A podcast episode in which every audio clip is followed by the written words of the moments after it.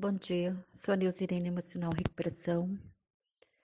Meu depoimento de hoje é, é há 22 anos atrás, antes de 22 anos, né?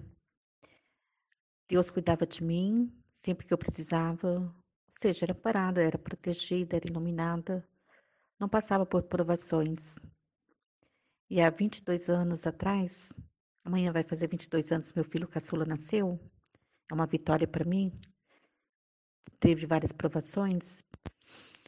Como eu ia dizendo, há 22 anos atrás, até hoje, né? Passei vários momentos difíceis, financeiro, emocional, familiar. Ou seja, aí que eu comecei a perceber que eu precisava de auxílio de Deus, né? Saber que Jesus existia, que Deus existia. Onde sempre no momentos difíceis, entre várias depressões, várias internações, vários problemas financeiros. Comecei a pedir ajuda a Deus, fazer o evangelho, estudar a Bíblia, ir nas igrejas, conhecer a doutrina. Conhecer o evangelho e conhecer que nada é fácil, né? Mas com a ajuda de Deus tudo é possível.